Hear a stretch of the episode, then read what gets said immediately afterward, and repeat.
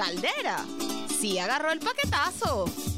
El representante de Primero Justicia ante el CNE fue descubierto infraganti recibiendo dinero de un empresario extranjero para la campaña de Capriles. Y atentos, porque el flaquito no tiene problema con esto. Para Enrique no es problema, el problema es para él.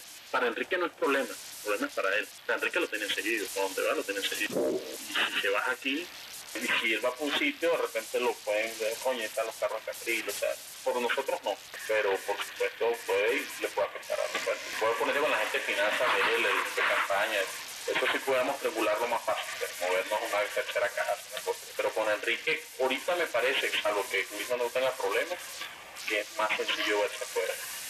Tiene que ser cuando tenga una gira, yo creo que él iba a querer ir a Brasil, no sé si finalmente se concretó esa. Para Enrique no es problema. Alba Ciudad 96.3 FM. Somos conciencia. Somos cultura.